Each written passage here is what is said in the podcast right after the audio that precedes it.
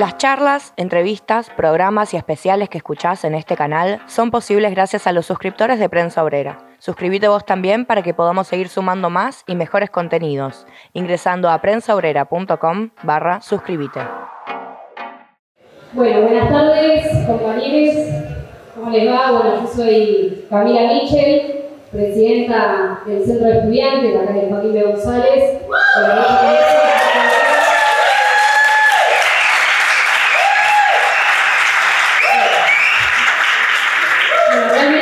estamos muy contentos de poder realizar esta charla, esta charla debate, para bueno, compartir un poco la experiencia de lo que fue esta lucha histórica del sur de los trabajadores del neumático. Eh, y aquí en esta charla, bueno, contamos con la presencia de miembros de la Directiva Nacional del SUDNA, directivos de las seccionales y también integrantes de los cuerpos de delegados de las tres fábricas. Bueno, sin más preámbulos, presentar eh, a quienes están aquí en esta mesa, eh, Alejandro Crespo, secretario general.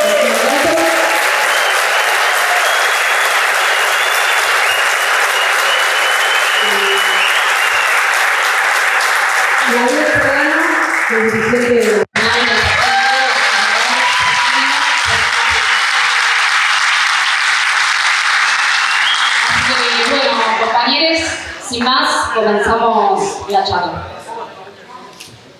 Buenas tardes a todos, compañeros y compañeros que se han acercado.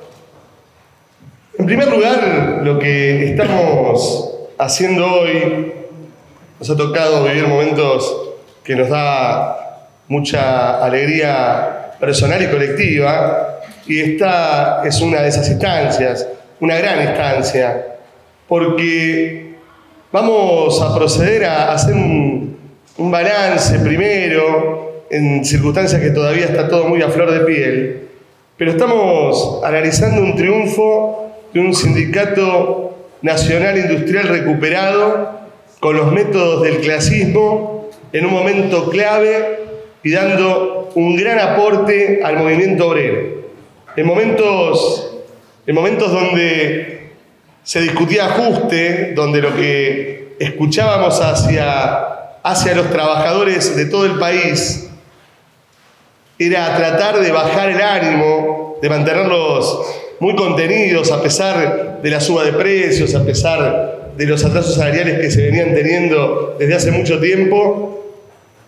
En un momento como ese, luego de esta gran lucha que han dado el conjunto de los trabajadores, con un apoyo muy grande de organizaciones de lucha que se han acercado no a transmitir, no a transmitir nada más que su solidaridad, sino a poner el cuerpo y pelear junto a nosotros, ha logrado impactar en el movimiento obrero de tal manera que las paritarias se están discutiendo, se están hablando, se están mencionando de otra manera. Y ya ese hecho de que tengamos este momento para iniciar una, una charla sobre un triunfo de los trabajadores es una construcción de sacrificio de muchísimos, muchísimos compañeros y compañeras que hoy lo ven plasmado en una realidad. Muchas veces uno pelea, lucha y da diferentes eh, victorias parciales o algunas derrotas que son heroicas. Pero llegar a este momento es algo que más allá de, la situación que nos toca a cada uno eh, tener por el puesto dentro de esta pelea, es una satisfacción, creo, para todo militante de la clase obrera y aquí para todo militante del Partido Obrero, de la Social Clasista, del Polo Obrero, porque es la satisfacción de ver cómo se impone la organización de los trabajadores, ¿o no? Esa circunstancia.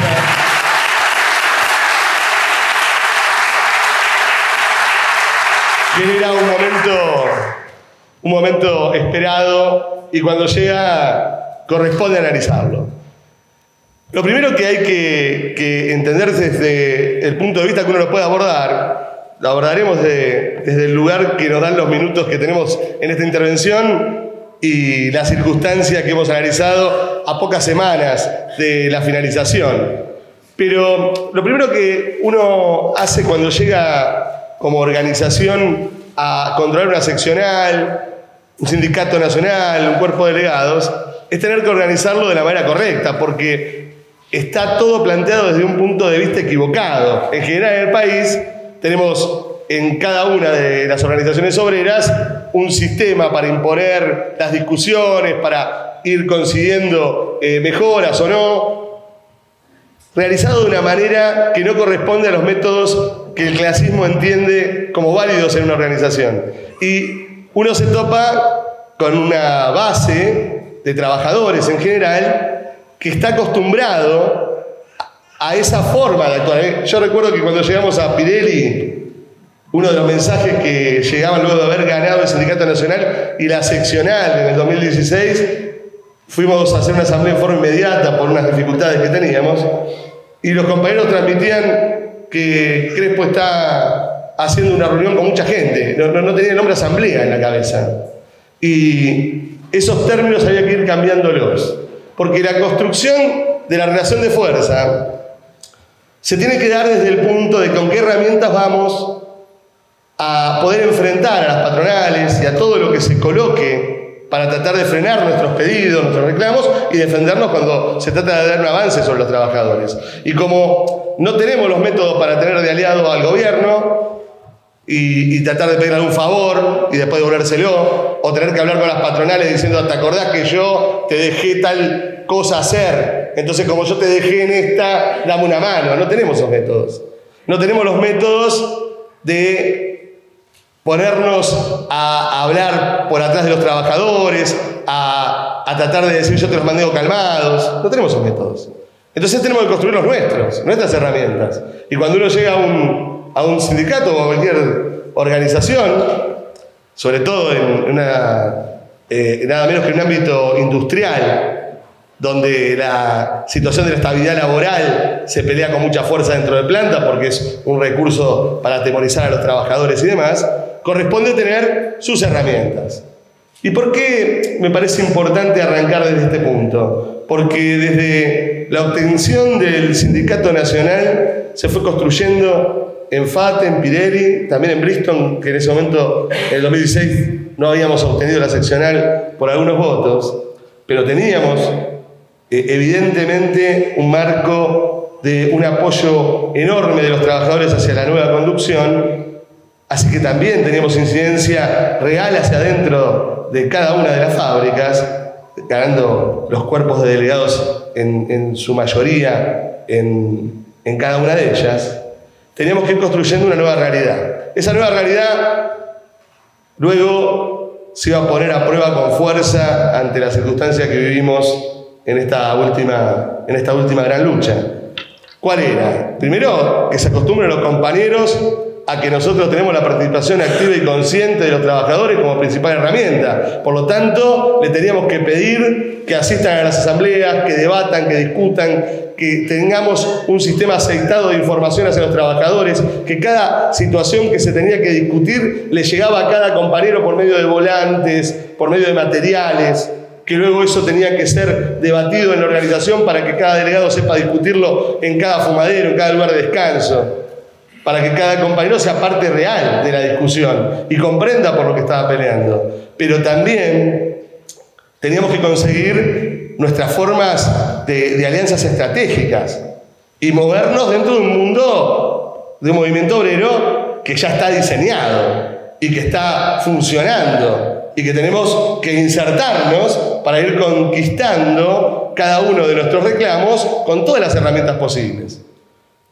Hemos tenido una alianza muy, muy importante entre ocupados y desocupados desde el inicio de la conducción del Sindicato Nacional en el año 2016. Eh, y hemos hecho innumerable cantidad de plenarios y acciones en común, particularmente teniendo al pueblo obrero siempre, eh, digamos, como un aliado de, un valor importantísimo. Y por supuesto que para eso hay que devolver la actitud de la manera coherente cada vez que entraba en una lucha los compañeros desocupados. y teníamos que explicarle a los compañeros por qué lo hacíamos. También se han desarrollado la situación de las alianzas internacionales. Cuando el Citrabor de Brasil termina pronunciándose, no es que se enteró porque lo leyó en internet. Veníamos desarrollando una alianza estratégica con los primeros pasos, eh, viajando a Brasil, viniendo ellos aquí, teniendo un intercambio. Los hicimos participar, digo, para que tengamos un pequeño dato, de la asamblea que votó el pliego de reclamos, asamblea general, que, votó el pliego de reclamos de esta paritaria, contó con la delegación, con su secretario general, su presidente, como le en Brasil, y una delegación importante de compañeros que vieron cómo votábamos esta lucha. Y se dieron cuenta que no era una posición de superestructura. Estaban casi 2.000 compañeros levantando la mano y con toda la fuerza yendo a buscar esto. Y los métodos que se fueron construyendo, como también fue que esa asamblea votó el hecho de pedir el ingreso a la CGT para entrar en el territorio donde están la mayoría de los gremios industriales del país para poder aportar desde nuestra eh, experiencia e imponer nuestros métodos para que los vaya viendo la clase trabajadora.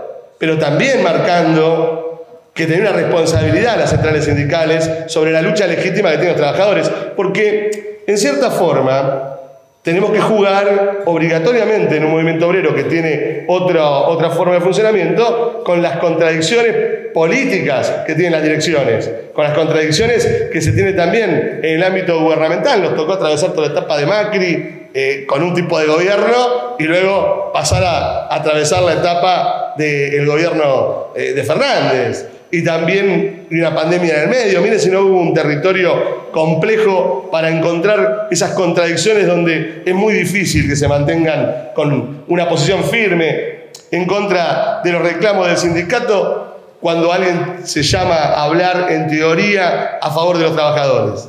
En esas condiciones se fueron generando durante todo este proceso con un trabajo muy grande en cada una de las fábricas las herramientas que nos daban la caracterización que luego de haber enfrentado la pandemia, haber enfrentado toda la situación de Macri, poder decir que no tenemos paritaria por debajo de la inflación y que habíamos logrado lo que eran las nuevas, eh, instalar las nuevas banderas, que era pelear por el aumento del salario real de los trabajadores, siempre por encima de la inflación. Y habíamos instalado también frases que hacían que el trabajador lo tenga todo el tiempo presente cuál es el camino que brindaba esta organización. El Unidos y Adelante mostraba la necesidad de la unidad de todas las fábricas del gremio, cuando teníamos que explicarlo, porque no había unidad en las fábricas, cuando llegamos el desorden era absoluto. Creo que de prueba está el convenio colectivo. Tiene tres anexos todavía, y esos tres anexos son todos diferentes en un convenio por fábrica. Miren si va a ser fuerte una organización si no busca la unidad de su gremio que para lo que está construido, para sumar la fuerza de cada compañero de forma individual y generar una fuerza colectiva, organizada y consciente, que pelee por el colectivo de los trabajadores. Y eso fue lo que fuimos construyendo.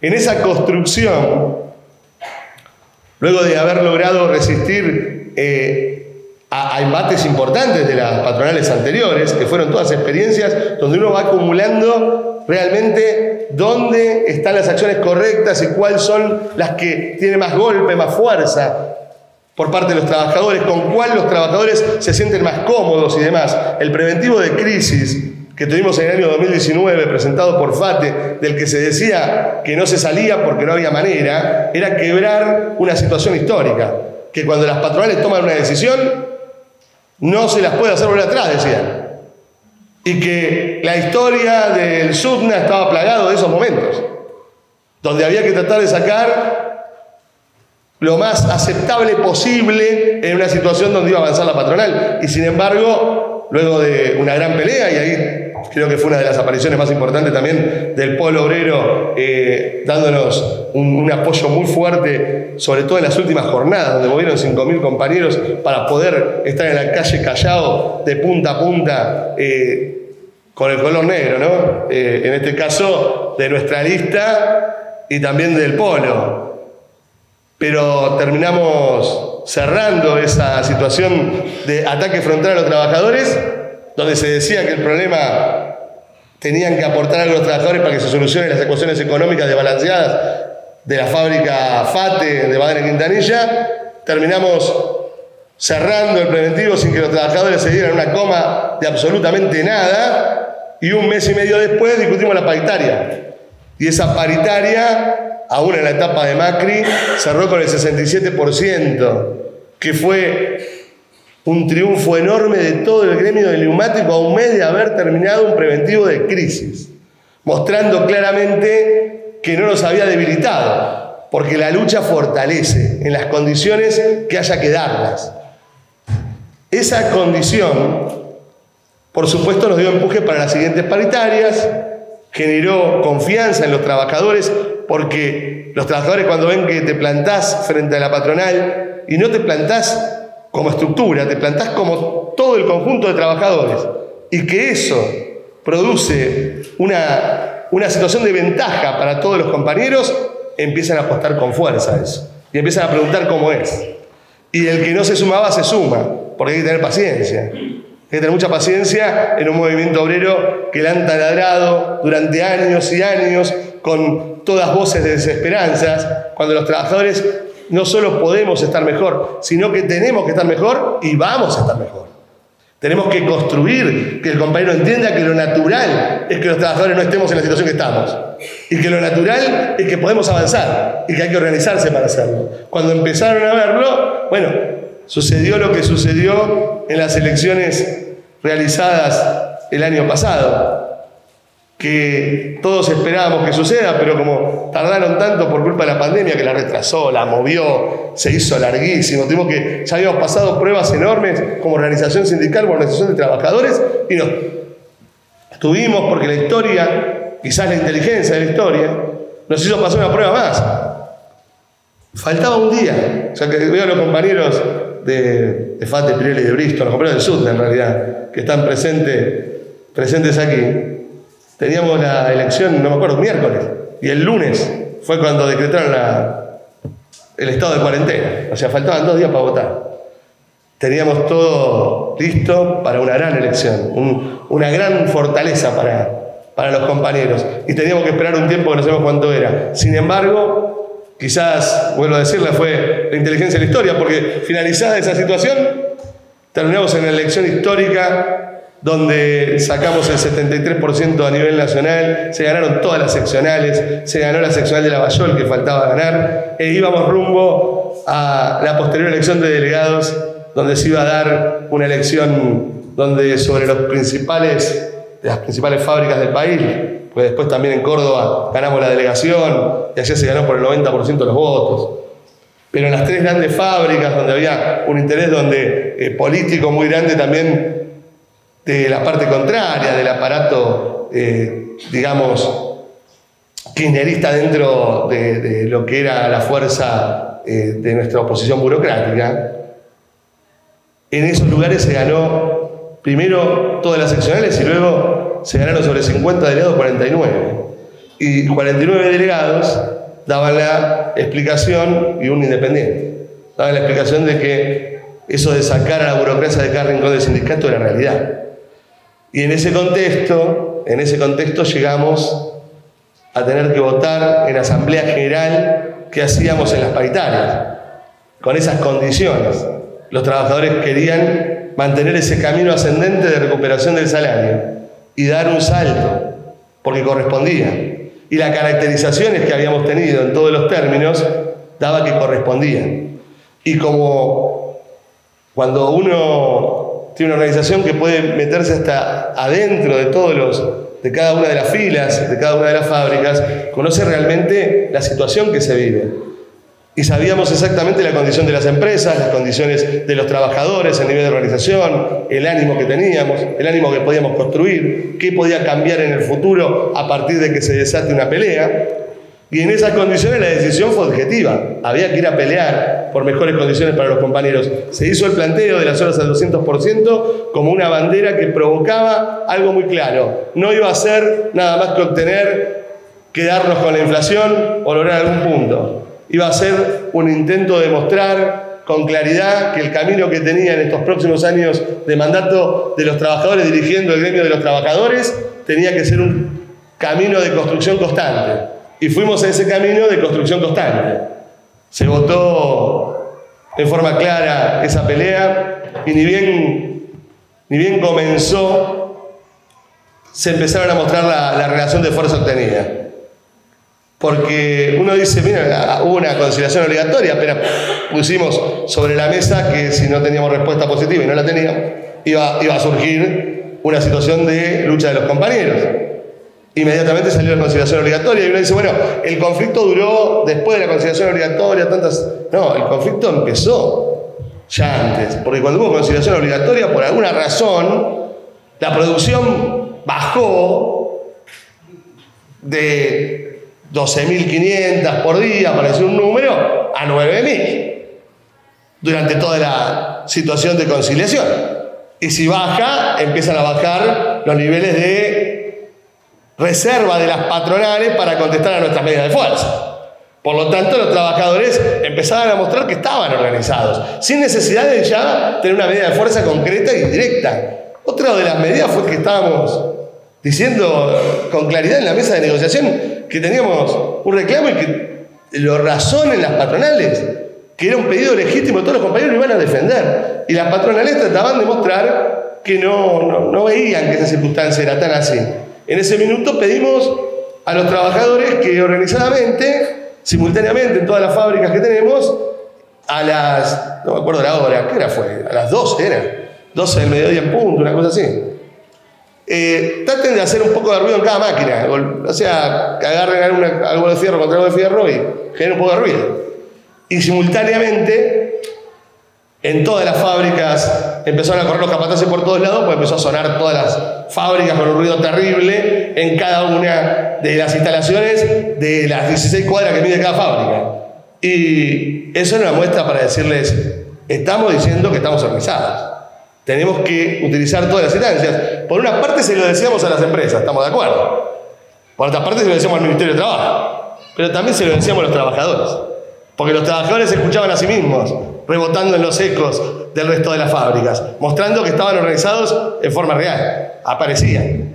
Y en ese contexto se empezaron a desarrollar todo tipo de acciones que provocarían luego de la finalización de la conciliación obligatoria eh, eh, el nacimiento de lo que serían los vivorazos, que los vivorazos eran también una medida organizativa, porque cuando uno tiene que actuar rápidamente, porque también uno va viendo la realidad y va aprendiendo que uno tiene que reaccionar en momentos estratégicos. Y si la patronal se planta en una audiencia, a veces hay que reaccionar en ese, en ese momento. No es lo mismo reaccionar otro día. Porque uno tiene que mostrar el nivel de organización. Y decían, pero ¿cómo hacemos? Porque toda la dirección del sindicato prácticamente está en el Ministerio de Trabajo. Bueno, el vigorazo lo que responde es porque nace del sector, de un sector mayoritario, junta a todos los compañeros diciendo que hay que hacer una acción, va recorriendo el sector de al lado y convoca a todos los otros para que se vengan con uno. Luego de convocar a esos dos sectores, esos dos van al otro y convocan al otro para que se sume, va al otro, al otro y se termina formando una, un víborazo, un recorrido de víbora por toda dentro de la planta donde se suman y se suman y se suman compañeros.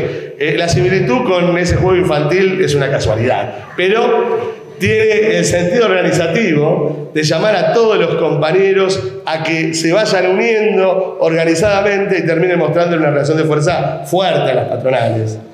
Esa, esas circunstancias atravesaron por este lado todo lo que es el nivel organizativo que tenemos los trabajadores desde el punto de vista de las acciones que realizamos. Pero no fue el único aspecto que se vio en el conflicto, porque simultáneamente había hechos trascendentales a nivel político que se vivían. Y esos hechos trascendentales a nivel político que se iban viviendo te iban marcando el terreno donde estabas jugando tu reclamo, donde estabas yendo a pelear, donde estabas luchando y había que caracterizar toda la situación del escenario que íbamos viviendo. A medida que se generaba una crisis económica, esa crisis económica marcaba la cancha del reclamo. Los pronunciamientos a nivel gubernamental, la falta de dólares, la falta de dólares en el país marcó un clima dentro de planta. Y marcó un clima para el país entero. Cuando las patronales salieron a decir, a mí me faltan dólares para para poder comprar insumos. Y esos insumos los necesito para producir. Bueno, en primera instancia uno lo ve como una defensa de las patronales, ¿no? Porque dice, pidieron insumos, no los tienen, entonces se van a mostrar más reacios en el conflicto. Bueno, eso es relativo, porque después cuando se soluciona, cuando se soluciona el problema, tienen la obligación más grande de, contestar. Y a la vez hay que tener herramientas para poder contestar a lo que sabíamos que venía, porque las patronales iban a tratar de llorar porque es su característica lógica y es su estrategia. Siempre tienen un problema grande a nivel económico toda empresa, toda la vida. Entonces fuimos con una cuenta económica muy rápida que la entendieron todos los trabajadores porque se explicó en cada fumadero y la tarea de explicarla en cada fumadero no la tuvo la dirección del sindicato, la tuvo cada delegado de base, para que le llegue a grupos de a 10 personas, de a 15 personas, para que la sepan hacer la cuenta a ellos. Y la cuenta era muy sencilla y terminaba dando con una ecuación muy rápida que cada cubierta que se vende a, tantos miles y miles de pesos tiene un costo de mano de obra con todo incluido, salario, con la situación de, eh, digamos, de los gastos fijos que son los comedores, el transporte, etcétera, más los gastos de impuestos, los aportes, los seguros, bueno, con todo eso de mil pesos por cubierta. De una manera determinada, tan claramente, tan indiscutiblemente, que las empresas no lo respondieron durante los seis meses de conflicto. Mil pesos de costo de mano de obra para vender las cubiertas más baratas, 70 mil. Eso era una bandera fuertísima para este reclamo, que no solo llenaba de ánimo a los compañeros, sino que daba argumento para cuando vendría en algún momento algún ataque mediático. Porque era difícil discutir que éramos culpables y costábamos mil pesos por cubierta, con todo, con todo lo que aportamos eh, nosotros para que esas cubiertas se vendan, ¿no? En esas condiciones se desarrolló todas las herramientas que, podíamos eh, ir armando, pero que estaban construidas desde hace mucho tiempo y necesitaban ser eh, puestas en forma ordenada. Y en este criterio quiero decir que si bien el conflicto se alargó más, entendíamos que nosotros entramos en una pelea que se estaba profundizando y que por lo tanto necesitaba obligatoriamente que el tiempo juegue un papel de importancia. Ese papel de importancia del tiempo pasó a ser importante porque el tiempo era si hoy estoy mejor que ayer o la patronal está mejor mañana que hoy en este conflicto. Y teníamos que lograr que cada día que pase los trabajadores estemos más fuertes, tengamos más relación de fuerza y las patronales estén más complicadas para poder respondernos. Las patronales ante ese hecho montaron su estrategia y fueron a buscar a sus amigos y trataron de colocar a declaraciones gubernamentales, a conseguir medios, tuvieron que sacar eh, a declarar, ¿no? Salió a declarar eh, como delegado formal de la Cámara del Neumático, Madre Quintanilla, y salió a hablar y, decir una serie de cosas totalmente incoherentes, pero que a una opinión pública que estaba desinformada le podía entrar, como que cobramos 400 mil pesos y que lo que estábamos pidiendo era simplemente un capricho y que el reclamo en realidad escondía cosas habiendo actas no firmadas y explicado todo técnicamente, pero se podía mentir de esa manera porque uno tiene la tranquilidad, la patronal, de decirlo en un lugar donde el que está enfrente no lo va a cuestionar, porque el que está enfrente está haciendo parte de ese montaje. Entonces tenemos a periodistas que permitían que se diga todo esto sin dudar un segundo en que las empresas multinacionales y los locales estaban sufriendo el ataque de malvados trabajadores que irónicamente querían tomar el control de todas las empresas y hacer un desastre con el país.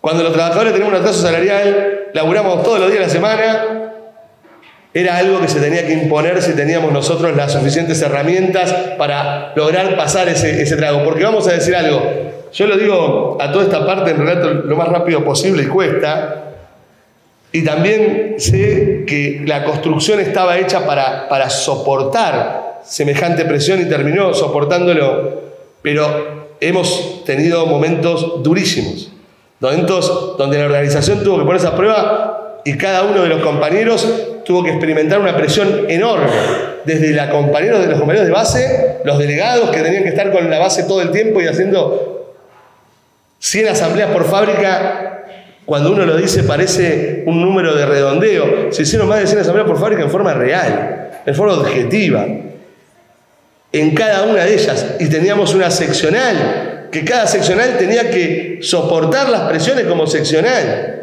Eh, el hecho de la construcción de cuadros gremiales fue fundamental, porque llevar adelante en ese momento esa pelea era porque tenemos los cuadros gremiales preparados para llevarla adelante. Y los compañeros que estaban al frente de la seccional, el compañero Toledo en, en, en Lavallol, José Meninio en, en Fate, en, San Fernando, y Juan Anchaval en Merlo, tenían que estar a la altura de una pelea enorme que se iba a llevar adelante. Y los compañeros vocales tenían que estar eh, a, un, nivel enorme. Los compañeros de la directiva nacional tenían que seguir en sus papeles por más presiones que tenían de, la, de todo el arco que se nos venía encima e incluso la presión, obviamente, de haber preparado también a las familias para que sepan que ante una presión como esa tenían que ponerse a empujar a los dirigentes, a empujar a los trabajadores, a empujar a todos para que ganemos esta pelea. La construcción de la Comisión de Mujeres era para mostrar que, mujeres y familiares, era para mostrar que valoramos y sabíamos que la lucha iba a ser fundamental, que luego de meses de que nos hagan descuentos, se nos mienta en la tele insultando a su organización, esté la familia en la casa apoyando a todos los compañeros y viniendo a los portones a darnos su apoyo. Y que aparezcan los compañeros desocupados durante todo el proceso con muchas organizaciones, la Unidad Piquetera y otras organizaciones, pero desde un comienzo los compañeros del Polo Obrero estaban en la puerta de fábrica para demostrarle a todos los compañeros que eso que decíamos, que una, una alianza estratégica se mostraba en la práctica. Y hay una frase que es real, me voy a olvidar muchísimas, pero hay una frase que me gustó en la charla que se tuvo de, de Merlo. Nos terminamos en los portones comiendo la comida que nos daban los compañeros del pueblo obrero. Y esa...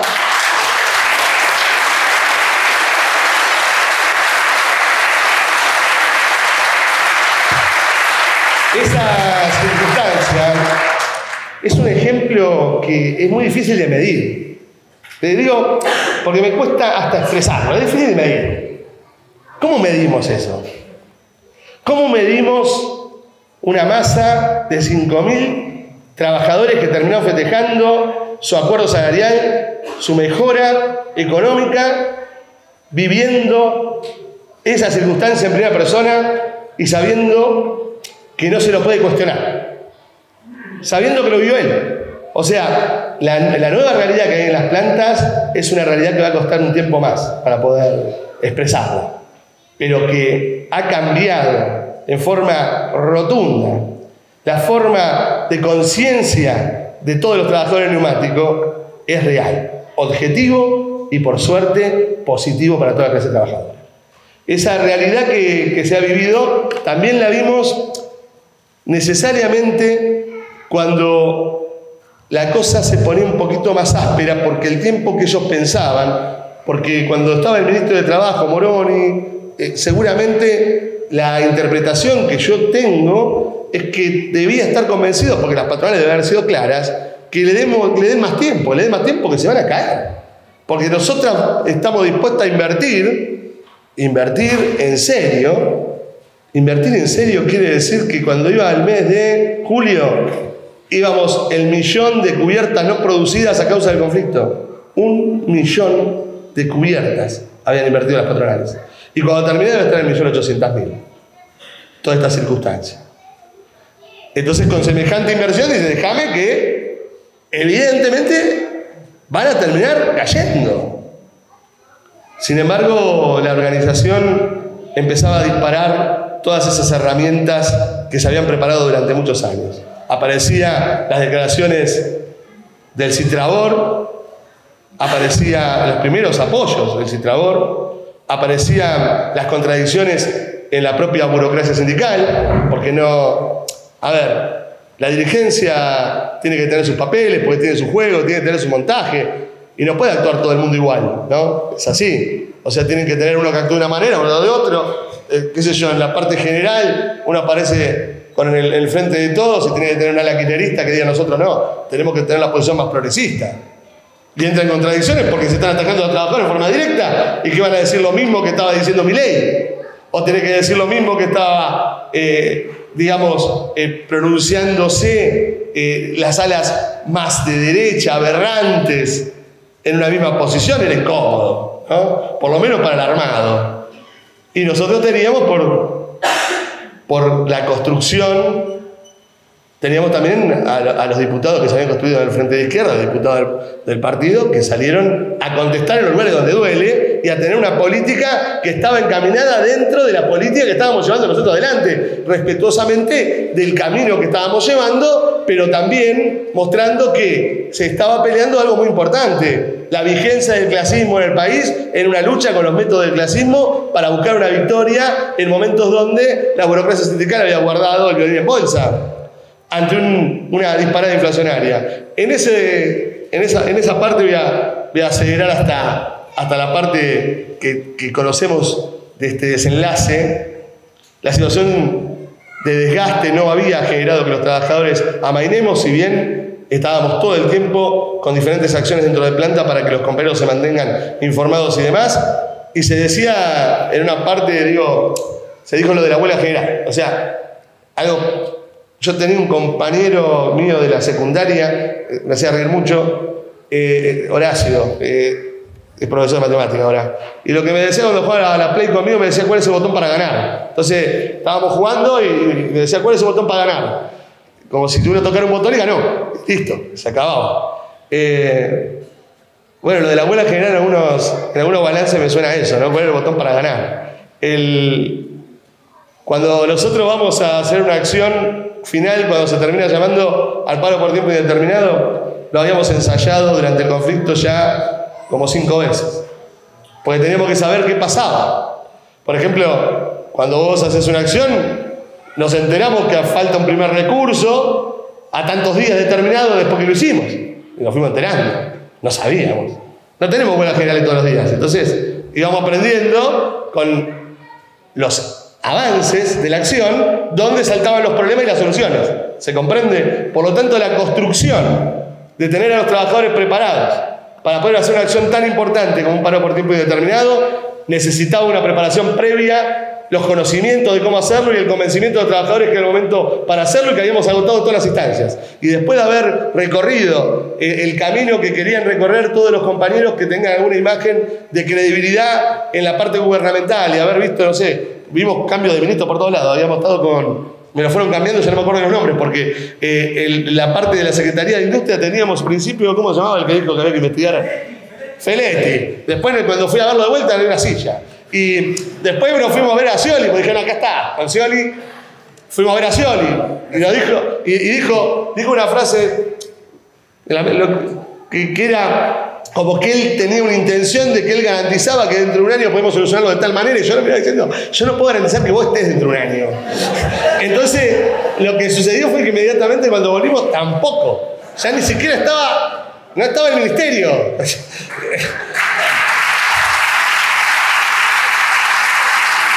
Pero, pero tenían que vivir, tenían que vivir los trabajadores eh, que tenían esperanza, eh, eh, porque la mayoría de los trabajadores dentro de la planta tienen su forma de, de, de pensar construida desde que nacieron, desde su casa, desde su familia, desde lo que fueron viviendo en la escuela, en la secundaria y después en la fábrica. Y si los compañeros eh, necesitan que estar convencidos de que hemos agotado las instancias, agotemos las instancias. Agotamos todas. Teníamos reserva para poder agotarlas y espalda para poder decir con tranquilidad, nosotros tenemos los métodos de clase. Somos, un sindicato clasista, antiburocrático y de lucha de verdad. Y donde vayamos vamos a ir con esos métodos, así que no tenemos problema. Entonces nos entrevistamos con todos. Y se fueron agotando las instancias y, y Moroni se empezó a dar cuenta que esto parecía que no, no era tan así, no se iban a caer. Entonces calculamos nosotros que la instancia en general iba a generar un cambio. Algunos pensaron que el cambio iba a ser positivo, porque iban a decir, bueno, evidentemente no se caen, vamos a dárselo. No, no, no, no, no pensaban eso. Entonces pusieron a todo el equipo de medios a atacarnos en forma frontal en todas las fábricas e inventar cosas. Y aparte del equipo de medios, pusieron a todas eh, las opiniones del arco político atacando brutalmente a este conflicto. Y responsabilizándonos de que no había cubiertas y que ah, traían cubiertas a lomo de otros países y, que, eh, no sé, que se hacían microtours en comprar tu cubierta y, hacer un cumpleaños de 15. Eh, era todo una circunstancia de montaje y montaje que parecía gracioso, pero era atacar con toda la fuerza nuestro conflicto en esos momentos primó en forma clara que los que están escuchando del otro lado, y yo terminaba cada una de las, las veces que me tocó hablar, en, como le tocó a todos, ¿no? porque fueron muchos compañeros eh, terminados siendo voceros del sindicato, hablando con medios de realmente mucha importancia y teniendo que estar a la altura de una circunstancia tan compleja como un conflicto donde está en juego 5.000 trabajadores, 5.000 familias y su futuro. Y contestaron. Porque también hay que decirlo, no es fácil. Los cuadros nuestros, gremiales, clasistas, se pararon adelante de una opinión pública que se la tiraban encima y le contestó con altura y mostrando que los trabajadores no nos íbamos a desesperar. No íbamos a hacer acciones que estén en contra de nosotros mismos. Íbamos a seguir con dureza nuestras acciones dentro del marco que los trabajadores consideraban correcto, por eso tuvieron la oportunidad todos los días de estar dentro de planta, 500 compañeros por turno, adelante de una asamblea escuchando cómo íbamos a accionar y diciendo vamos adelante, e incluso cuando no dejaban ingresar a compañeros de la comisión directiva votando más acciones. En ese campo llegamos a esa instancia. Y yo creo que la instancia eh, de esta resolución de las últimas semanas tenía que traer necesariamente una conclusión porque realmente las empresas habían provocado con su intransigencia que el país entero se quedó sin cubierta. Y el país entero sin cubierta parece ser que hace que se paren las automotrices. Y parece ser que se empiezan a parar los transportes.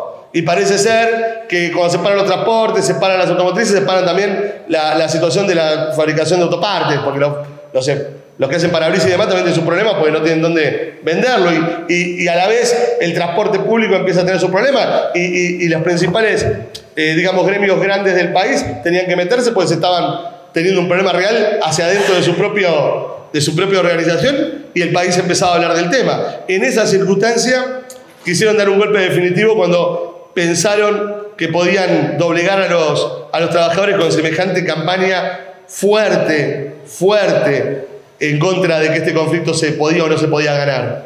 Y le dijeron, pero sin ningún problema, una mesa larga, con, había venido, había mandado, de Mendiguren mandó a un miembro del Ministerio de Producción, así que estaba producción, trabajo, y nos comunicaron desde producción y trabajo que tenían una buena noticia, decían, que, tú ahí se acordarán. Una buena noticia. Tenemos una nueva propuesta. La nueva propuesta era el 38% para la próxima paritaria. Y la anterior, no, no, la anterior, ya está.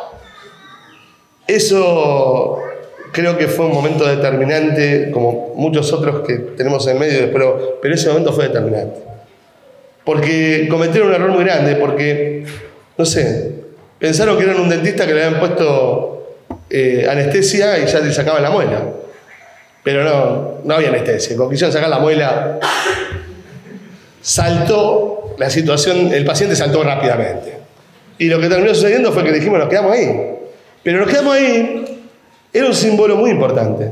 Porque nos quedamos ahí reclamando que esta mesa de negociación tiene que funcionar. Porque si nos dicen que la casa de los trabajadores y tienen que tener ese tipo de negociación, pues lo tienen, y lo tienen que vender así, y esa mesa de negociación tiene que traer soluciones, y esa mesa de negociación tiene que traer acuerdos, y esa mesa de negociación tenía 35 audiencias sin ninguna solución, bueno, nos íbamos a quedar hasta que esa mesa funcione. Y nos quedamos en la mesa, eso es lo que hicimos. Ahora sabemos que para quedarnos en la mesa necesitamos un par de cosas.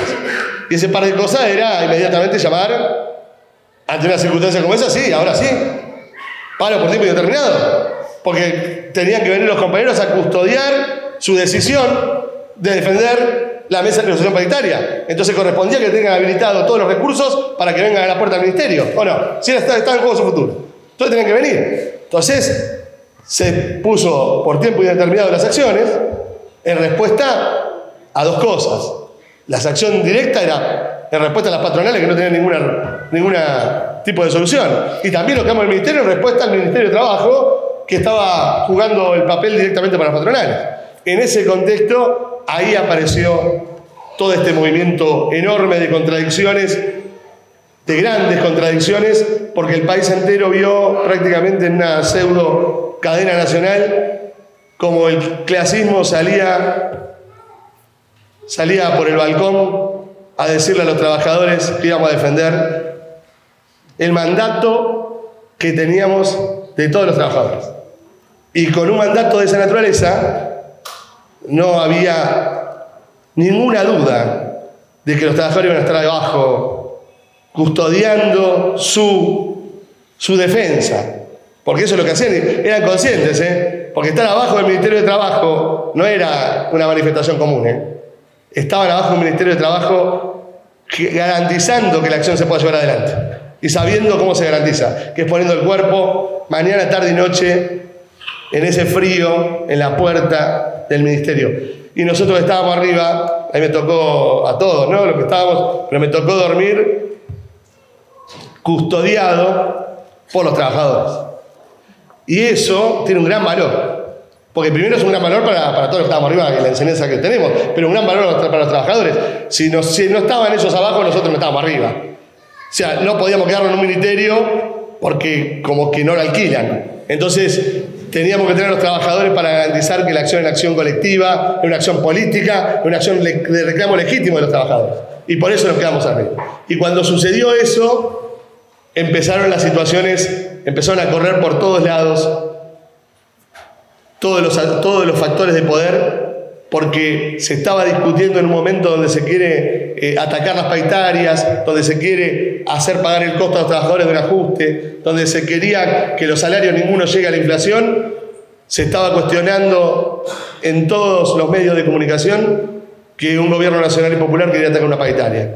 Y era la paritaria del país. Se transformó por un ratito pero se transformó en el símbolo de la paritaria del país, la lucha de un sindicato nacional, industrial, recuperado, clasista, antiburocrático y de lucha de algunos grupos minúsculos caprichosos.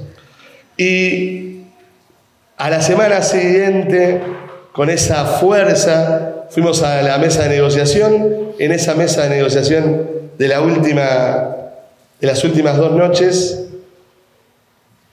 Tuvimos en el medio nada menos que una, un acto de sincericidio político que nos creo que aclaró la mente de un montón de trabajadores. Yo tengo un montón de trabajadores que viven en mi barrio, o sea, que están enfrente, que los conozco de mucho tiempo, pero no, no por relaciones gremiales. Y entendieron todo en ese momento. Cuando Massa salió a decir que abría las importaciones para que las propias patronales que estaban en conflicto traigan las cubiertas de afuera con los dólares que no hay en el país, después de que le dieron los dólares para la materia prima, y que el sindicato tenía que pensar lo que hacía porque tenía 24 horas para tomar una decisión y entregar la paritaria. Si no, lo aplastaba directamente el Estado y se acabó la cosa. Y en ese momento la reacción del sindicato, porque la reacción no se da, sino se da porque hay una, una preparación tan grande previa. Estaba tanto debate interno, tanta discusión interna, tanta clarificación sobre el conflicto, tanta, digamos, caracterización, estas caracterizaciones, que en tres horas salimos a hacer una conferencia de prensa y en esa conferencia de prensa la tomó Clarín, me acuerdo, es raro, pero las frases que puso Clarín estaban bien. Y todas las frases que puso eran correctas en el campo de la respuesta que había dado el sindicato. Le dijo con claridad, primero y fundamental, vos sos un gobierno nacional y popular que se pone del lado de los holdings nacionales y las multinacionales. Cuando hay un reclamo salarial y una corrida inflacionaria. Explícame eso. Pedimos que se pronuncien todos los responsables que tengan alguna participación en el conflicto y al movimiento obrero. ¿Por qué? Porque tenían que manifestarse, se estaba atacando las paritarias del país y había que ver qué podían decir. Había que ver, bueno, hay algunos que no tuvieron ningún problema, ¿no? Pero, porque ya tienen ese perfil, otros no podían hacer eso. Y en ese momento se generó un cambio en la posición de la, de la, opinión pública, se vio muy complicado esto, se metió a la propia presidencia, se generó toda esa situación de crisis y al otro día, cuando fuimos a, a la audiencia, terminó surgiendo una propuesta que cuando decimos que se enmarca dentro del reclamo de los trabajadores, y así, ahora sí llegando al final, es porque los trabajadores vamos a encarar esta paritaria, las que vienen, y todo el tiempo que tengan los trabajadores para defender su salario, sabiendo que tenemos que tener una cadena ascendente, controlar el tasa salarial, mejorar las condiciones laborales y que la seguridad de eso solo se puede dar de una manera. Que el acuerdo termine asegurando que durante el proceso acordado esa consigna se cumpla. Ese era el límite por un acuerdo. El límite era, por ejemplo, podían decir, bueno, acordamos hasta acá y lo debatimos en marzo. O seguimos la discusión después. Sigan después. No. Una lucha de semejante característica tiene que terminar teniendo una posición sobre los trabajadores. Tiene que tener una, conclusión. Y la conclusión tenía que ser que nos den la seguridad de que vamos a estar mejor. En, en esa frase abstracta, el queremos un futuro para nuestras familias y queremos poder construirlos, estaba la parte matemática. Porque la parte matemática se esconde en determinaciones políticas. Y la determinación política era que tenía que terminar ese proceso con una mejora. Y terminamos diciendo, está bien, lo llevamos a que lo vean los trabajadores. Una paritaria 2021-2022 por arriba de la inflación, que ya había vencido, que ya había pasado hace tres meses. Y una determinada paritaria para llegar a julio del año 2023, desde julio de este año, donde se atraviese durante todo el tiempo por encima de la proyección inflacionaria y que garantice que al finalizar, porque se indexa todos los meses finales, y se indexa desde el primer día, o sea que quiere decir que tiene que estar por encima de lo que pasó el primero de julio a nivel inflacionario, y arriba de eso se tenga que colocar una mejora real para los trabajadores. Y cuando colocamos los 10 puntos por encima de la inflación, esos 10 puntos son la garantía de que hemos luchado para estar mejor y que como teníamos la respuesta de que íbamos a estar mejor en forma objetiva y la podíamos poner por papel y se la podíamos mostrar a los trabajadores, correspondía que los trabajadores en la asamblea decidan si era lo que habíamos ido a buscar. Y tuvimos la fiesta de más de, sé, quedó tanta gente afuera, fue bastante complejo hacer una asamblea de esas características porque había tanto fervor de los trabajadores que debe haber tenido su desprolijidad, pero hermosa desprolijidad. Dos mil compañeros cantando con claridad, contra masa, cantando con dedicando a cada uno de los que les generó un obstáculo y diciendo con claridad, el que nos salta es patronal. Esa...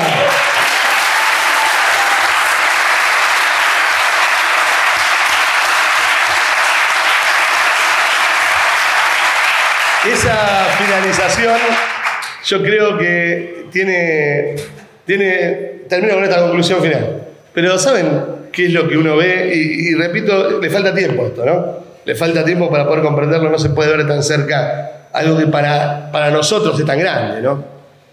Pero es la conclusión de, de que los métodos que utilizamos, de que el camino que creemos correcto, que la militancia que creemos correcta, que la ideología que creemos correcta, es la correcta es la que le funcionó a todos los trabajadores, la que le garantizó algo más que una mejora económica. Les garantizó volver a verse orgullosos de ser trabajadores, ser festejar en un año muy jodido haber intervenido al movimiento obrero diciendo yo aporté al movimiento obrero. Y lo dicen los compañeros adentro de planta. Se están peleando las paritarias nombrando al SUTNA como algo positivo. Y semejante honor es el más alto que hemos tenido como organización sindical.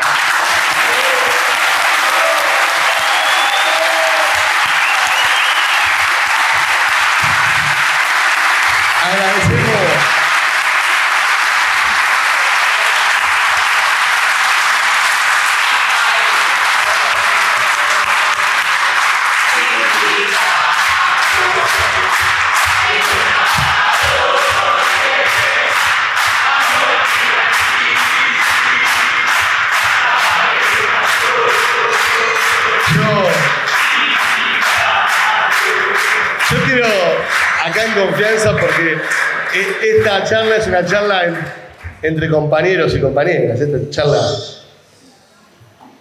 Uno le toca agarrar y ser secretario general, pero uno está orgulloso como militante. Porque.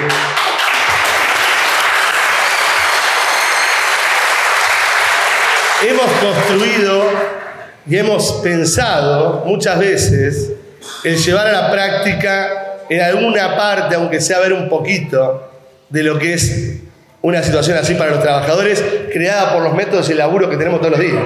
Y la vimos. Eso ya justifica eh, toda, eh, todos los esfuerzos realizados hasta aquí y los que realizaremos en el futuro. Ya están justificados. Bueno, paso la palabra. Pues buenas tardes, compañeras, compañeros. Impactante, ¿no? La introducción de Alejandro. Impactante la experiencia que comentó, impactante cómo la comentó. Así que bueno, voy a, hacer solamente algunos planteos y después así dejamos lugar a las preguntas. Algunos hechos que no quiero que, que pasen por alto. Hoy es 17 de octubre. Estamos haciendo. Esta, no, no, no chifle, no chifle, porque no, por lo menos en la tradición política del Partido Obrero, el 17 de octubre tiene puntos de reivindicación. Me refiero del 45, no del 2023. Pero ¿por qué lo quiero marcar? Lo quiero marcar por lo siguiente. Hoy hubo varios actos. me tocó estar, yo estaba en la primera legislatura que había ahí, estaba a metros del acto de Plaza de Mayo. Por el momento escuché hasta los discursos, no fui al acto, no se confunda. Pero los escuché más o menos. Y después me metí ahí en el celular y vi que dijeron los otros actos. Hubo como cuatro o cinco actos. Hubo muchos actos. Todos los actos tuvieron un punto en común. Ninguno reivindicó la lucha de la sombra. Es interesante.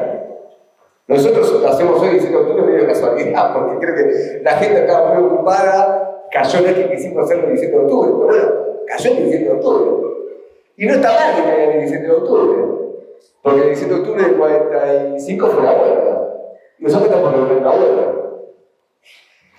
Y ninguno reivindicó por motivos muy simples.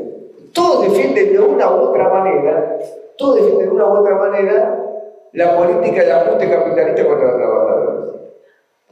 Quizás de todos los años que hubo, uno Alberto Fernández, que obviamente no le importó a nadie, ¿no? todo lo que hace habitualmente Alberto Fernández, ese no se tiene muy en cuenta. Hubo otro de la CGT, que lo hicieron en obras sanitarias. El de la CGT, según, yo tampoco estuve, imagínense, pero la información periodística dice que cuando hablaron todos, habló Dar, hablaron todos los de la CGT, y lo que dijeron básicamente es que querían cargos para las elecciones del año que viene en las listas. Lo cual uno ya piensa que han perdido hasta el sentido del ridículo, porque, digamos, si quieres un cargo, llamarlo por teléfono, pero hacer un acto el 17 de octubre para pedir un cargo, hasta queda feo. Pero si la gente está pasando mal, los laburantes, una parte se está cagando de hambre. Y vos tenés un acto el 17 de octubre para pedir cargos para ellos. Entonces una CGT, una burocracia sindical que ha perdido como una empatía mínima con el laburante, de vez de hablar lo que le importa al trabajador, hablar lo que le importa a algunos dirigentes, se puso en una carrera personal. Después tuvo el acto, si uno quiere el acto de la izquierda de la burocracia de la Plaza de Mayo, que hablaba eh, Máximo Kirchner, Hablaba Pablo Moyano y hablaban otros más. Ese era el acto más de izquierda, eso que tuvo algunos puntos de confrontación con el gobierno. Pero ahí tampoco nadie reivindicó la lucha del SUNY. ¿Por qué? Porque en el acto estaba la CTA de Yankee. estaban todos ahí. Yo no sé si estaba, ¿cómo se llama? Eh, el de Guaseco. No sé si estaba o no estaba. Pero posiblemente estaba, pero yo lo vi que estaba, ¿cómo se llama? Balaguer. Yankee no estaba en forma directa, lo vi la imagen. No podía reivindicarla. Entonces, es interesante ver que el 17 de octubre se arman varios actos, creo hubo cuatro, hubo otro en la matanza, que no sé bien qué pasó, y ninguno pudo reivindicar una huelga que toda la tiene muy presente porque salió, fue motivo de debate político, público, durante semanas en Argentina, y no lo puede reivindicar porque no es su método, no son sus objetivos. Y este hecho lo quiero señalar. Nosotros, en cambio, colocamos esto como un punto crucial. La huelga de Sunda delimitó la situación de Argentina bajo otra base. La famosa grieta que tanto se habla generó otra grieta. ¿De quién va a cada uno? El valor de una intervención tan fuerte de los trabajadores, con los métodos que acá Alejandro precisó con tanta exactitud, es que genera otro tipo de grieta. Ya no es la grieta entre, no sé, eh, y eh, la renta y Alberto y Cristina. No, es quién apoya una huelga obrera y quién apoya una huelga obrera. Ese mérito es espectacular para nosotros, es un punto de partida de una nueva delimitación política en el país. Y también es un activo la huelga del sur, o sea, todo lo que dijo el este también es un activo. ¿De qué? Una película decía, ¿dónde estuviste la guerra, papá? Una, una película antes. ¿Dónde estuviste la lucha del sur, papá? ¿Dónde estuviste? ¿Vos qué hiciste? Por ejemplo, eh, a muchos nos decían cuando estaban los compañeros ocupando ahí el ministerio, eh, una de las campañas contra el sur era que la huelga la hacía de ultra izquierda, esa la hacía el peor. Y sacaba al Crespo, que no sé qué cosa, la demografía de Crespo, todo para joder. Lo que explicó Alejandro acá demuestra, no puede ser nunca de otra manera, esto vale para el sur y para cualquier huelga en cualquier lugar del mundo, una huelga cuando es tan fuerte es porque ha penetrado hasta los huesos en el último trabajador del lugar. No existe nadie que pueda manipular a la clase obrera para hacer lo que se le cante. Eso existe. El que escribe eso es mala leche y es ignorante. Porque una clase obrera que se la juega luchando porque está absolutamente convencida y compenetrada que es así. Y para que esté convencida y compenetrada es un trabajo de preparación. Y esa preparación, obviamente, acá Alejandro la, la precisó muy bien, muy justamente. Entonces, es una campaña de ataque también. Nosotros como partido jamás se nos ocurrió, porque ese sido falso, nunca vamos a decir una mentira, pero aparte era un, ataque a la huelga que identificarla con un partido político. De ninguna manera. Lo que sí es cierto es que nosotros defendíamos la huelga hasta el final. Cosa muy distinta a decir que la hacíamos nosotros, ¿se? La huelga fue protagonizada por los compañeros del SUNA con sus dirigentes, sus cuadros. Me pareció interesantísimo la replicación que hizo Alex sobre los cuadros en los lugares en la fábrica, porque una huelga de este tipo, tan prolongada, una lucha tan prolongada, es todos los días sostenerla. No es que vos apretaste el botón este de ganar y te fuiste a dormir. Es todos los días, porque vos, vos también actúas conmigo, no actúas vos solo. Vos te sabes lo que el tipo hace. Vos reaccionás, el tipo reacciona. Si vos no estás todo el tiempo levantando esa lucha, se te cae. La patrona también actúa, ¿no? el gobierno actúa, la burocracia actúa. Para eso tenés que haber estructurado una vanguardia. Y eso no se puede improvisar en el transcurso de la lucha. Uno en el transcurso de la lucha va a mejorar, para no improvisar todo. Si vos no tenías montar la organización, y bueno, es la próxima que ganarás. Esa cosa se prepara, cuando uno destaca tanto preparar una vanguardia, todo tiene que ver con eso. Eso lleva tiempo. Lleva una política, un programa, un método, y eso ustedes lo organizaron y por eso lo lograron ganar. Pero se generó una nueva polarización en el país. ¿De qué lado está cada uno? El otro día se hizo este, este ¿cómo se llama? Coloquio de ideas, ahí en Mar del Plata. Fueron todos, también otra polarización. Estaban todos los partidos capitalistas. Estuvo el, dirigente del Mata, este Piñanelli, y dijo algo que para mí lo dijo solo por la lucha del Sonda. No sé si lo escucharon. Dijo, no se puede pedir un aumento que las empresas no pueden pagar. Y el tipo lo a decir al lugar de la empresa, porque, a ver, si vos lo decís en una asamblea obrera te van a chiflar. Pero al menos se lo está diciendo a tu compañero si lo colocas a debate. Ojo que me mata mucho debate, no está claro. Pero, digamos, lo que es una asamblea obrera. Él nos fue a decir un coloquio patronal. Eso ya es insoportable porque le vas a decir al patrón lo que el patrón quiere escuchar. Y decirle al patrón, en un coloquio patronal, que no le vas a pedir aumento, es realmente ese mucho para media. Ahora, es una completa falsedad lo que le acabo de decir. ¿Cuál es lo que se, ¿Cuánto es lo que se puede reclamar? ¿Cuánto es lo que una empresa puede pagar? ¿Quién lo sabe de antemano? El trabajador tiene directamente acceso a los libros de empresa para ver su ganancia. ¿Sabe cómo revirtió esa empresa la ganancia, por ejemplo, en la bolsa y qué ganancia está dando? El laborante reclama y lo contó Alex impresionante. Pasaron del convenio de crisis de FATE a conquistar un aumento importante. Una empresa que se declara en quiebra puede pagar un aumento importante en el transcurso de semanas. Es decir, que no estaba tan en quiebra como decía esta. Si los trabajadores estuviesen enfrente de una masa tan homogénea, es difícil ganar. Y nunca es así. No es así por múltiples motivos, pero uno básico es que cada uno ocupa algo distinto. Tiene razón que dice Alejandro, es muy profundo. La burocracia no es de todo homogénea. Hasta no de todo homogénea no solo porque tiene discursos distintos, también refleja intereses patronales distintos muchas veces. Entonces, acuerdo en lugar de que esté la burocracia, va a reflejar intereses sociales distintos. Las fuerzas políticas tampoco son homogéneas. Entonces, cualquier lucha de trabajadores que va hasta el final, explota esas contradicciones. Y estamos bien. Ahora, muy distinto es cuando en función de explotar esas contradicciones, un sector termina asimilándose a uno de los sectores patronales o burocráticos que están peleándose entre sí. Entonces yo para ganarme el apoyo de Pirulo digo que Pirulo quiere, ¿no? Una huelga obrera hasta el final logra canalizar y aprovechar todas las divisiones del enemigo. Algunos dicen, exagerando, que el Cordobazo se hizo porque estaba peleado con Calia con la lucha. Y dice, bueno, es una exageración. Pero no es la pelea de Calia con la lucha. Y algunos historiadores que si no fuera, no fuera clase obrera. No, mentira, fuera clase obrera. Ahora, la clase obrera aprovechó, haciendo una huelga como fue la de Cordobazo, peleas que había por arriba. Y acá también se puede aprovechar con luchas como la de Zona todas las contradicciones que había. Y es absolutamente lógico, correcto, que una dirección política, sindical o lo que sea, se valga y aproveche todas esas contradicciones hasta el final. Y eso hasta el derecho a maniobrar. Porque quien no maniobra no puede elegir nada. Si vos vas derecho, te chocas contra la pared. A una curva vas a tener necesariamente. La maniobra forma parte de la política y la lucha sindical también. Y la capacidad justamente para canalizar eso a partir de los métodos de lucha de la clase obrera. Esto es fundamental. Entonces es evidente que la burocracia tiende a dividirse frente a esto. A una parte de la burocracia que necesita parecer asimilándose a los sectores más combativos, quiere venderle al poder que tiene capacidad de neutralizar algo, pero sin embargo no ha podido. ¿Por qué? Porque la lucha fue muchísimo más allá de lo que todos estos sectores son capaces de hacer. Yo recuerdo un debate que a mí me, impactó.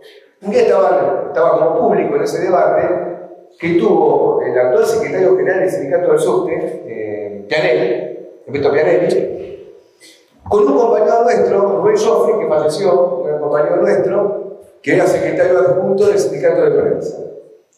Entonces, ese debate a mí me quedó marcado, porque en el debate, yo a René lo conozco hace, 30 años, hace toda la vida, porque aparte viene de la izquierda. Entonces, en ese debate, eh, defendió fuertemente al sindicato camionero y en particular un proporcionado por sus métodos. Y él dijo que quería un sindicato como el camionero, que cuando dice mañana, paramos, es decir, para todo lo que eso es sindicato que se llama. Paramos mañana a las 4 de la tarde y a las 4 de la tarde nos entró un camión. Y eso pasa de Ushuaia a Quiaca. Y decía, decime qué sindicato, le decía otro compañero como yo, tiene esa capacidad de fuego. Bueno, yo admito que el desafío que le tiraba a al compañero como yo es importante. Yo, ¿qué va a responder Rubén? Pues yo no sabía que iba, yo no sabía que iba a responder en ese momento yo si estaba en el lugar de Rubén. Y Rubén le sorprendió con su respuesta, lo cual me hizo ganar más admiración la que se tenía por Rubén. Porque dijo es cierto eso, paran, pero también levanta la lucha del mismo modo. Es decir, como no está basado en la Asamblea General por lugar, como no es un cuerpo delegado que actúa como tal, como no están los cuerpos sindicales que tienen cierta autonomía para moverse en una relación con la base, pasar en la Asamblea sin mandato votado, del mismo modo que vos decís, pará, van a levantar. Es un método para alguna vanguardia, no es un método para alguna vanguardia. Entonces le dijo Rubén a Pedro, no es el sindicato que nosotros queremos. Porque los, métodos de parar no son iguales para todos lados. Y acá creo que con una precisión brillante, Ale le comentó que los métodos para parar que tuvieron ellos no son esos métodos. Incluso llega una buena general que lo explicó de esa manera tan clara, agotando incluso ilusiones que puede haber o experiencias que los compañeros tienen que realizar. Lo cual es lógico, ¿cómo va a ser de otro modo? Entonces, esa forma es como se prepara una vanguardia en Argentina. Tiene ese valor inmenso. Lógicamente, después, si uno sigue el debate de Pianelli con Rubén Joffrey, Pianelli hoy forma parte del frente de todos. Es decir, tanto que empezó, en ese momento no era de kirchnerismo, tanto le gustó Moyano que terminamos ya el gobierno actual. Y bueno, es decir, las, cosas finalmente se van concatenando, ¿no? hay, cierta coherencia y lógica. Y el sindicato del SUSTE, que es un sindicato muy combativo, sigue siéndolo, es un sindicato que, logra parar, pero lo hace porque tiene un cuerpo de también, que más o menos funciona todavía, aunque no funciona como funcionaba en el pasado. Mucho más democrático en el pasado, pero bueno, conquistó grandes reivindicaciones para los trabajadores del subte y formó un sindicato nuevo en un momento determinado, peleándose por la UTA. Y la UTA no es cualquier cosa, es un gremio, como ustedes saben, muy pesado. Y lograron, sin embargo, salir adelante. Pero él no quería los métodos del subte, quería los métodos de Moyano. Los métodos de Moyano no son los métodos de un sindicato clasista. Y el problema de los métodos es importante porque incluso triunfar no es lo mismo triunfar con con cualquier método. Yo también lo quiero defender. a ver, hay que ser claro, no se puede siempre luchar y ganar. A veces se puede luchar, se puede ganar, a veces no. Y no todo triunfo es igual a todo triunfo. Lo que sí podemos decir nosotros es que la forma más segura de ganar es con los métodos de surda. Después las circunstancias políticas hay otro orden que interviene intervienen circunstancias políticas generales, económicas, hasta internacionales en el primer momento. Entonces no es lo mismo un momento donde quizá hay una guerra, el país tiene menos dólares porque pagó la importación de energía a 5 mil millones adicionales que cuando no. Intervienen múltiples factores en una lucha. Y uno las tiene en cuenta. Pero que sí es seguro, lo que sí es seguro que si uno tiene que luchar de parte del movimiento obrero, la mejor forma de asegurar su triunfo o de querer triunfar con respecto al sur y si ese triunfo se hace con los métodos del SUNA, son los métodos que preparan la vanguardia para las tareas políticas superiores. En cambio, si uno puede ganar, eventualmente puede ganar, con un método como el Moyano no prepara esa vanguardia. Entonces nosotros tenemos que darle a la cuestión de los métodos con los cuales se consigue un triunfo un valor importante que no se lo puede cuantificar económicamente. ¿y cuántos puntos más por inflación Y yo qué sé, ¿cómo se valora eso desde el punto de vista salarial? Es difícil uno está valorando acá no solamente la conquista desde el punto de vista del salario, sino también está valorando la conquista política. Y esa conquista política, desde el punto de vista económico, tiene un valor inconmensurable, porque va sentando en el país otras formas de dirección. Y la crisis que armó el fue tal que uno lo escuchaba en los periodistas. Porque hay una cantidad de periodistas que yo me di cuenta en un momento se jugaron no, no, quiero tampoco hacer juicios aventurados, porque pongo la cabeza cada uno, pero hubo un momento determinado en el cual era probable que algunos periodistas que están muy vinculados al gobierno tenían dudas de para dónde pateaba el gobierno. Entonces, como tenían dudas para dónde pateaba el gobierno, teníamos margen para salir a la lucha de Zunda. Porque decían, capaz que pateaba al Zunda. Así que si yo digo a favor de Zunda, no me contradigo con el gobierno que finalmente banca este medio de comunicación. O capaz que como veían que estaba en duda el gobierno, o pensaban que estaba en duda el gobierno, y querían inclinar la balanza para el sur, sabían hablar como para que el gobierno vaya allá. Un montón de periodistas, conozco un montón, hasta lo conozco mucho personalmente, que salieron a apoyar al sur. Cuando sale masa, quedó en el offside, porque yo me escucho ahora, ¿qué hago? O retrocedo como un gil, desdiciéndole de lo que dije ayer. O tengo que salir a criticar al gobierno, porque no tengo mucho margen, ¿se entiende? Si yo digo que es justo el reclamo de los compañeros del sur. Lo entrevistaba a nada, le daban la razón en vivo, después sale más a decir que no, y el tipo se dice, no, ahora queda como, queda desautorizado frente a su propia audiencia. No lo escuchas más. Y bueno, yo creo que una parte importante siguió manteniendo esa posición, es decir, que de alguna manera habían quedado cautivados por la lucha. Y eso también hay que valorarlo. Es una lucha va muy a fondo conquista adhesiones en el terreno menos pensado. Y siempre es así, es el terreno general. Y por tanto esa división que generó en la base social del gobierno, creo que fue muy acertadamente explotada por eh, Ale cuando la conferencia de prensa dijo lo que ella acá dijo. Porque un gobierno nacional y popular nos amenaza por la tele por la información. ¿Y qué decían frente a eso? Nada, se tenía que dar, la razón y admitir que el gobierno estaba jugando abiertamente para patronales.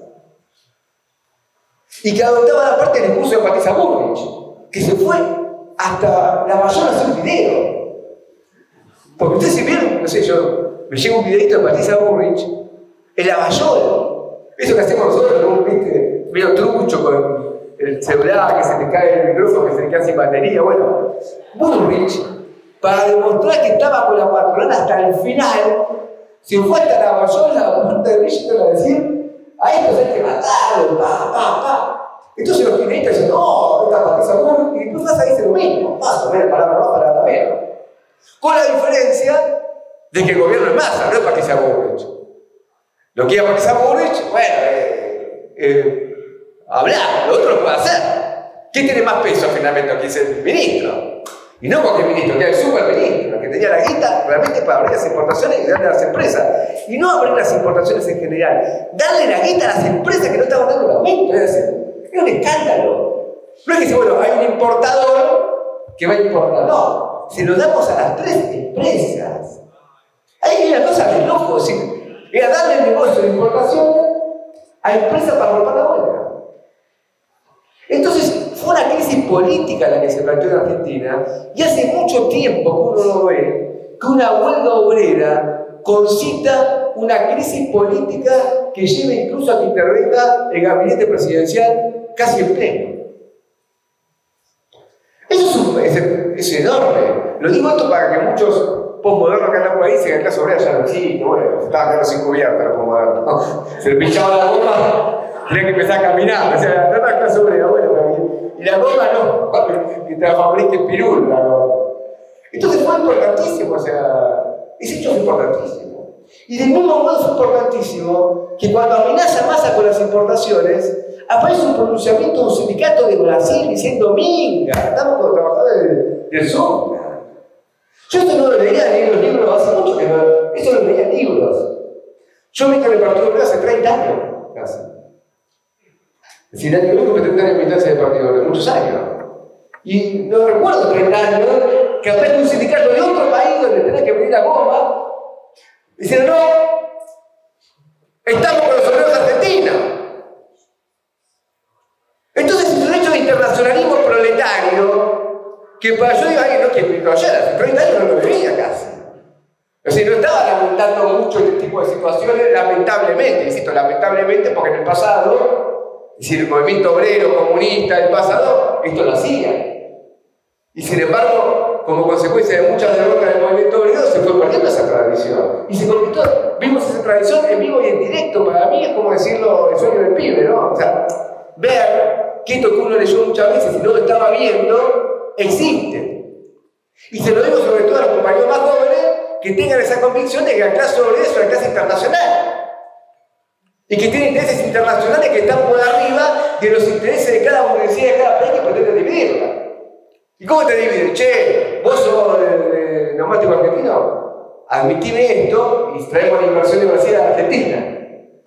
Ah, no, entonces uno ve como la clase de capitalistas que hace competir. Si vos no admitís la reforma laboral en Argentina, levanto la planta y me llevo la fábrica de galletitas a Brasil, donde Bolsonaro se la va a aplicar.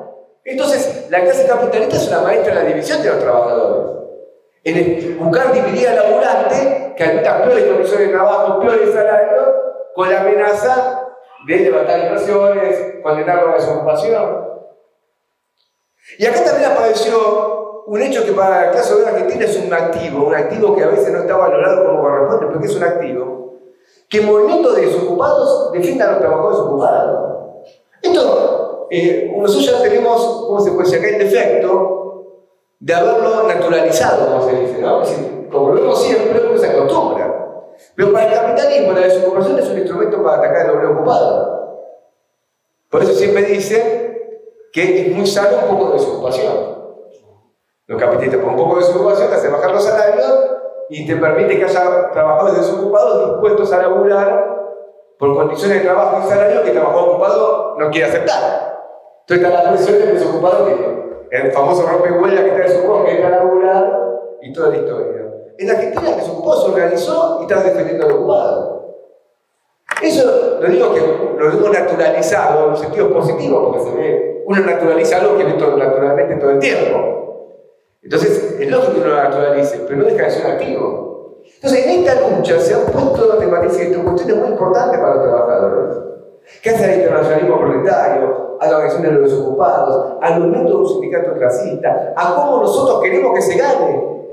Porque no nos es distinto el método, no estamos solamente juzgando la lucha por un porcentaje de la paritaria, que es importante, probablemente no es. No digo que no es ese punto de partida, si quieren, pero no es el punto final de ninguna manera. Estamos llenos de sindicatos que aparecen, donde estamos, estamos reunidos con compañeros que están acá luchando a residentes, concurrentes, están haciendo marcha, todo. Los sindicatos acá en la ciudad no son tengo. El laburante se entera de la paritaria cuando ya salió. Nunca se fue a llamar a una asamblea para votar la, cuál era la propuesta. Nunca fue a convocar una marcha para imponerle a la patronal la propuesta. Y nunca fue a convocar una asamblea para ver si aceptaba o no la propuesta patronal. Te salió comunicado. Se copió, dice, absolutamente por afuera de todo.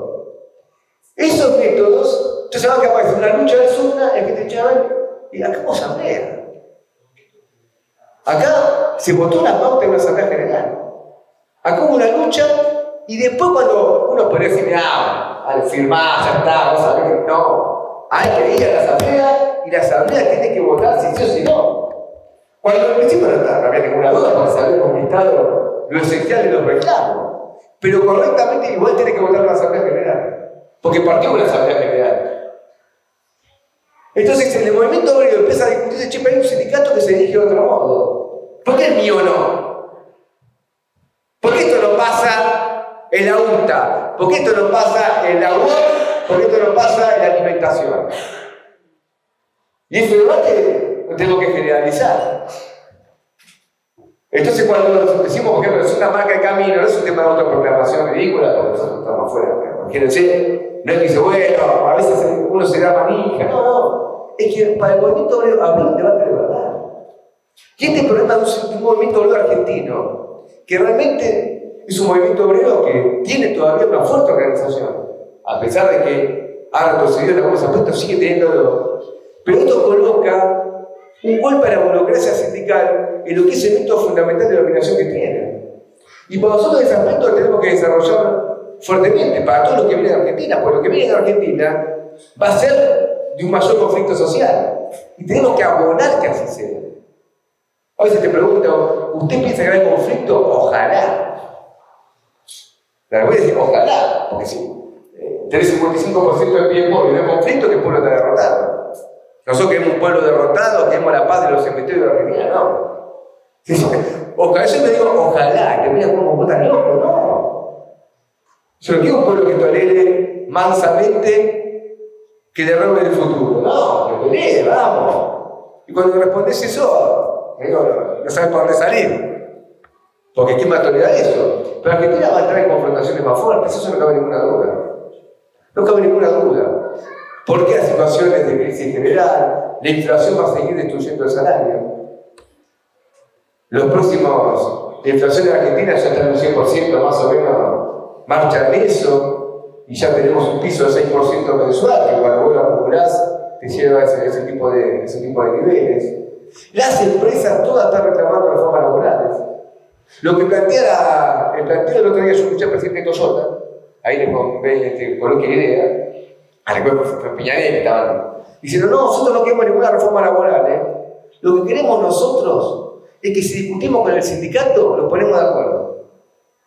Y como cada convenio se puede modificar, decía Antonio Toyota, de manera tal que contenga la aspiración de cada sector empresarial, no hace falta una ley del Congreso. Ustedes dejen, ¿no? Que nosotros nos arreglamos con nuestros sindicatos de la rama y vamos a llegar a reformas por cada lugar. Y la burocracia sindical dice, perfecto, yo quiero entenderme con la Cámara Empresarial está en lugar, y a veces no tanto una ley de Congreso, porque la burocracia quiere ser ella la que mantenga, digamos, la, mediación entre trabajadores y capitalistas. Si lo vota un Congreso, ¿para qué está el burócrata? El burócrata quiere vender caro la tradición de la clase obrera negociando él con la. Entonces, vamos a tener en el próximo periodo luchas importantes y vamos a tener, por lo tanto, más confrontaciones también de los trabajadores con la burocracia sindical. Y para esas confrontaciones, nosotros tenemos la experiencia de Zunda que, al haber tenido semejante difusión, ya no estamos hablando, viste, che, no, hubo una huelga, por ejemplo, no sé, en Nueva Zelanda, fue no, el tipo te dice, mira, bueno, Nueva Zelanda no una más cercana, no fue acá, en Argentina vos la conocí, vos la leíste, vos la viste. Entonces, para el movimiento obrero argentino, esto es una bocanada de aire fresco. Es una bocanada de aire fresco. Ese es el mensaje más importante para nosotros. En un país donde hubo tantas derrotas a los trabajadores en el último periodo, una bocanada de fresco. Y con los métodos que nosotros defendemos. Entonces, para los trabajadores ahora parece, insisto, la posición de una deliberación más amplia. Nosotros podemos ir ahora, no sé, a lo de Pablo, la fuerza.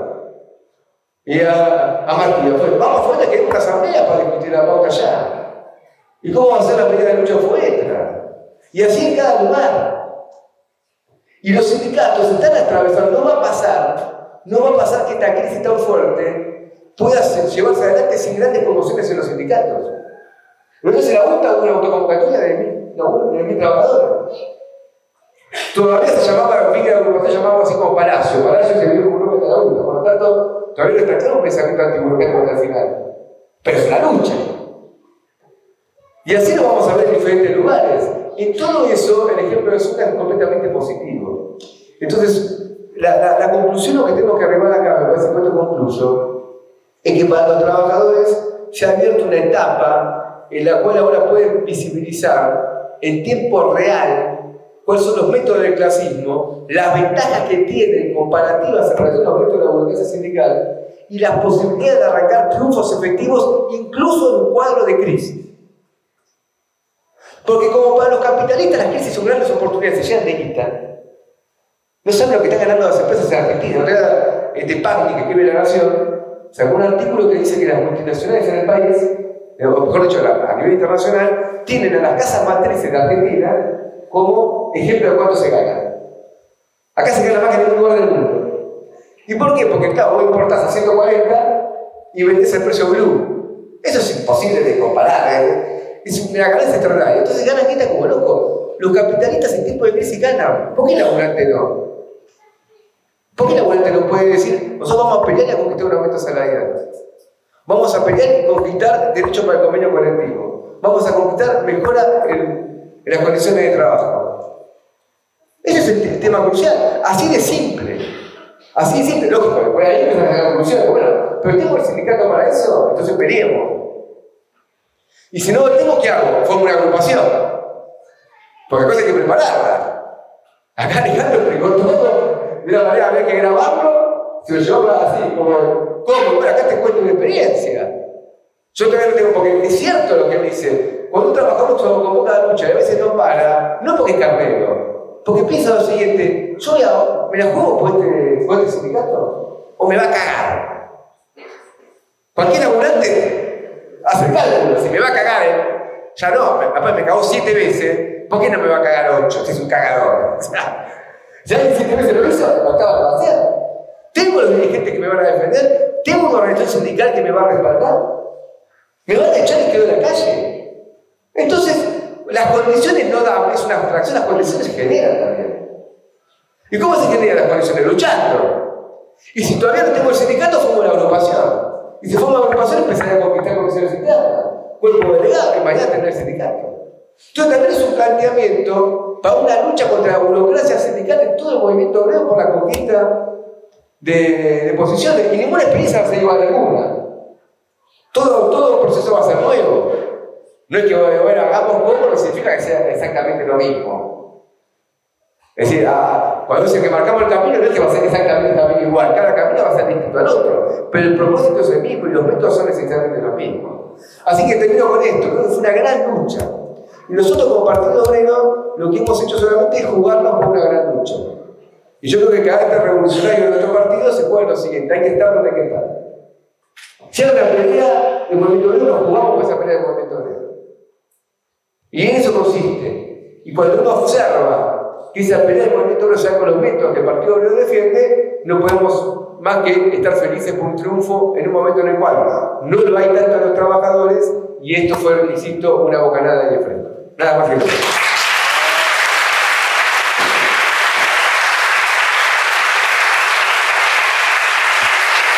La lucha también fue así, ¿eh? Tenemos que ir improvisando cada rato porque nos van cambiando la posición.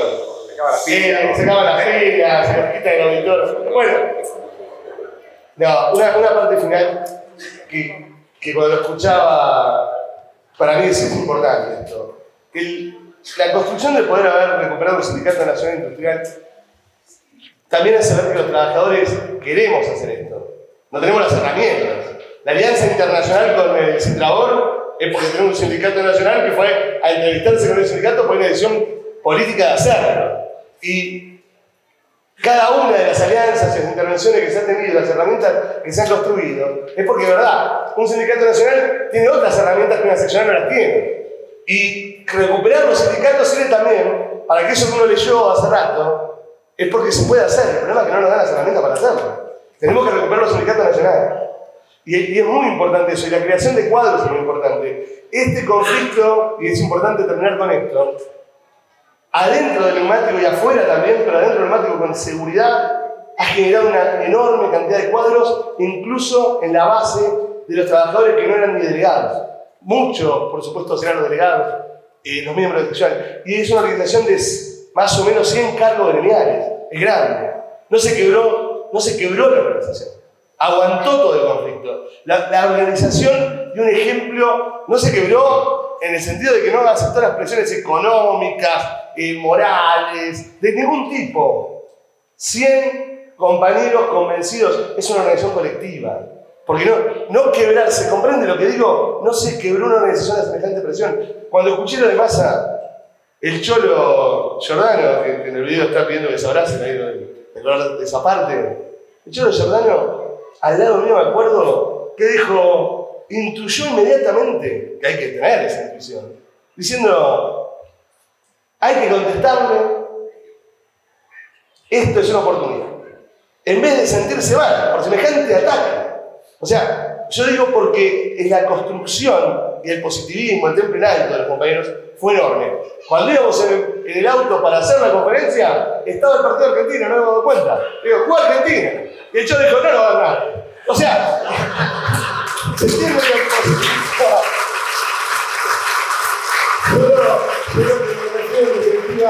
es que los trabajadores, desde el, el de base hasta eh, los nos tocaron la directiva nacional, empujaron como locos para ganar, porque estaban todos convencidos que era una acción colectiva y que ganábamos nosotros, ganaban las patronales, no hay más discusión.